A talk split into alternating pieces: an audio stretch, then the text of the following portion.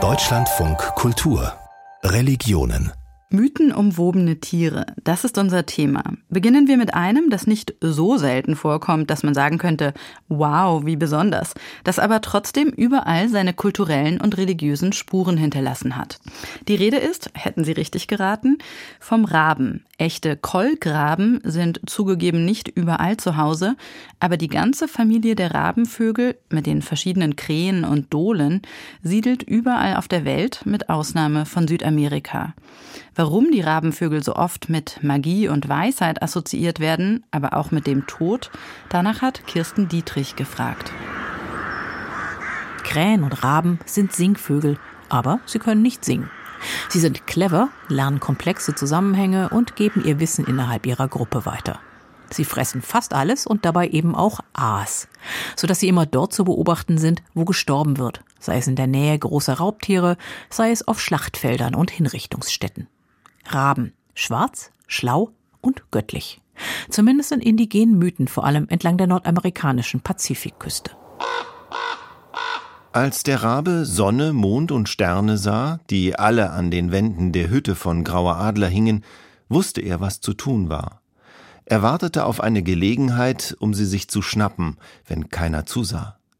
Er stahl sie alle und flog durch das Rauchloch aus dem Langhaus. Sobald der Rabe draußen war, hing er die Sonne am Himmel auf. In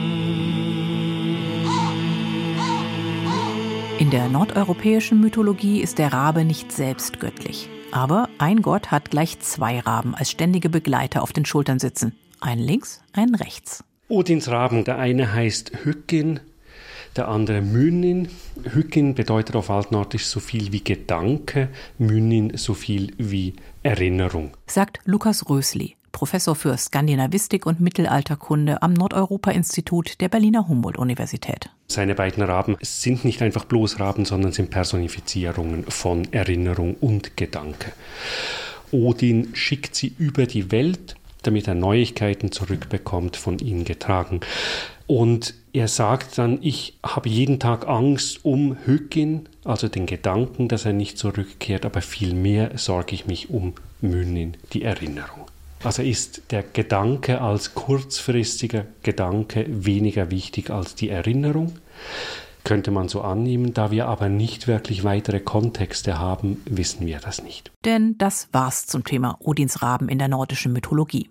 Diese Stelle in der sogenannten Lieder-Edda ist der einzige Beleg für Hygien und Mynin und wird in der Prosafassung im Wesentlichen nur wiederholt. Weitere Erzählungen sind nicht überliefert.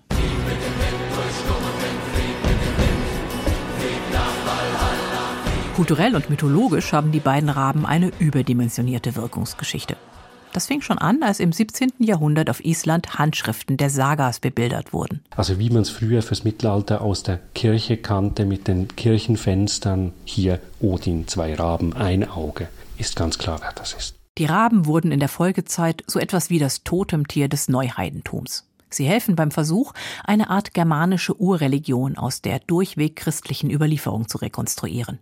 Immer wieder wird zum Beispiel auf das sogenannte Rabenbanner verwiesen, unter dem ein mythischer Wikingerkönig im frühen Mittelalter in die Schlacht gezogen sei. Es gibt keinen archäologischen Beweis dafür. Es gibt Teilspruchstücke, es gibt Bezeichnungen in Texten, die aber fünf, sechs Jahrhunderte später sind, ähm, die nichts damit wirklich zu tun haben.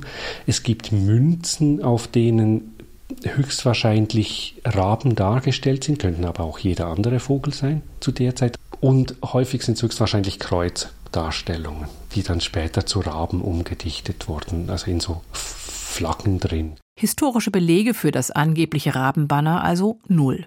Online kann man es trotzdem bestellen, auf Seiten für Wikingerbedarf. Beim Recherchieren landet man schnell auf neurechten Seiten.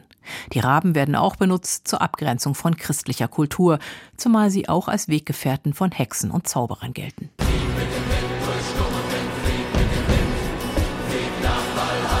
Apropos christliche Kultur. Die wurde mit dem Raben nie so richtig warm. Im Neuen Testament wird er nur nebenbei erwähnt und auch die wenigen Belege in der hebräischen Bibel bzw. im Alten Testament, die die Kirche also mit dem Judentum teilt, sind künstlerisch fruchtbar geworden, nicht aber theologisch.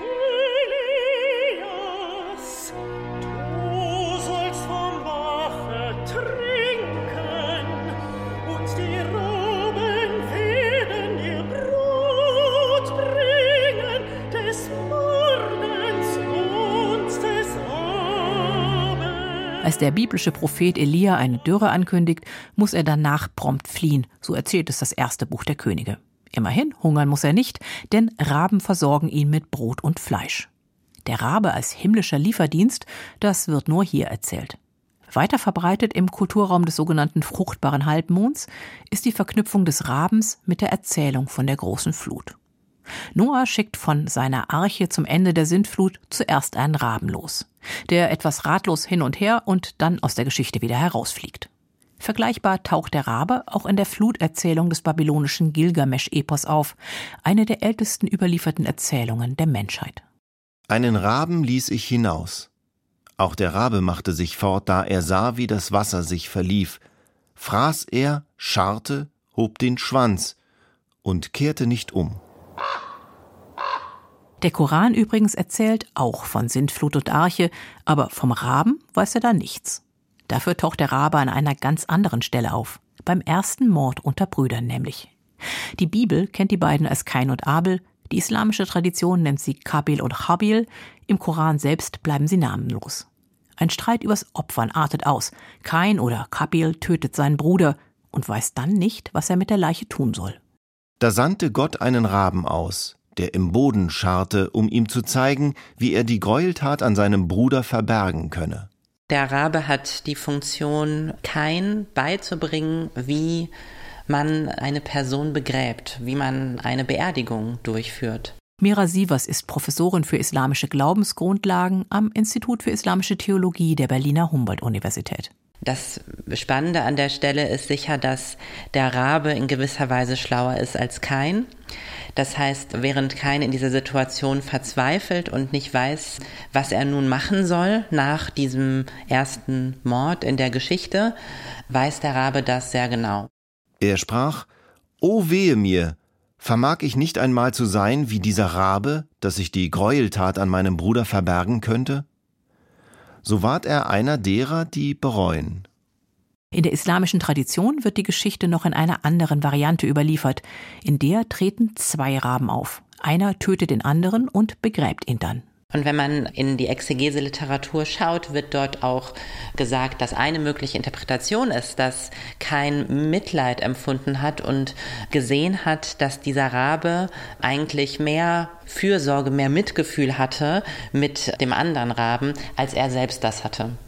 Und das heißt, der Rabe ist kein erst einmal überlegen und hat Eigenschaften, die dieser nicht hat. Insofern würde ich sagen, ein positives Vorbild, auf jeden Fall.